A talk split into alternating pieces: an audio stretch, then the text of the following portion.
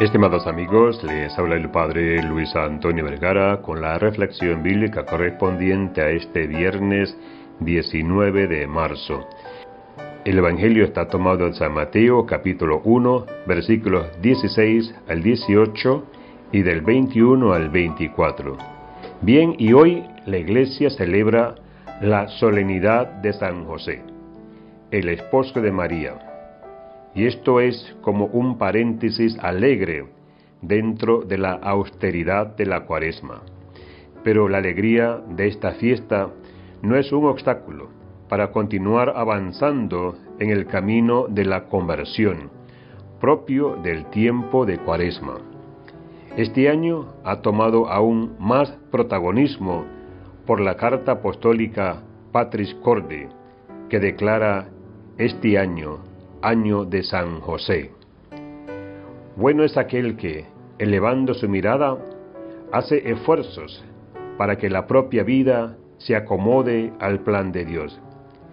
Y es bueno aquel que, mirando a los otros, procura interpretar siempre en buen sentido todas las acciones que realizan y a salvar la buena fama.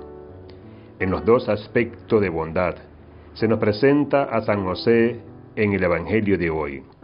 Dios tiene sobre cada uno de nosotros un plan de amor, ya que Dios es amor, a como nos dice la primera carta de Juan, capítulo 4, versículo 8. Pero la dureza de la vida hace que algunas veces no lo sepamos descubrir.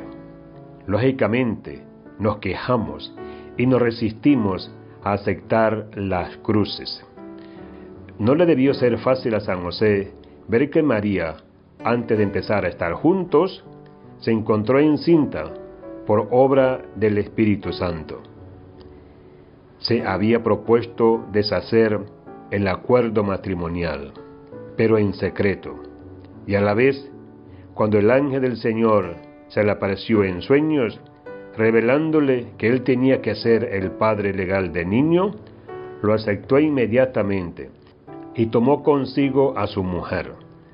La cuaresma es una buena ocasión para descubrir qué espera Dios de nosotros y reforzar nuestro deseo de llevarlo a la práctica.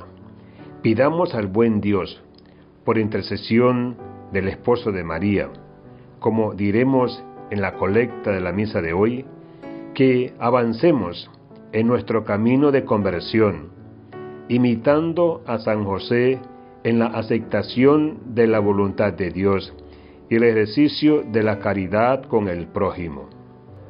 A la vez, tengamos presente que toda la Iglesia Santa está endeudada con la Virgen Madre, ya que por ella recibió a Cristo, Así también, después de ella, a San José, en el más digno de nuestro agradecimiento y reverencia.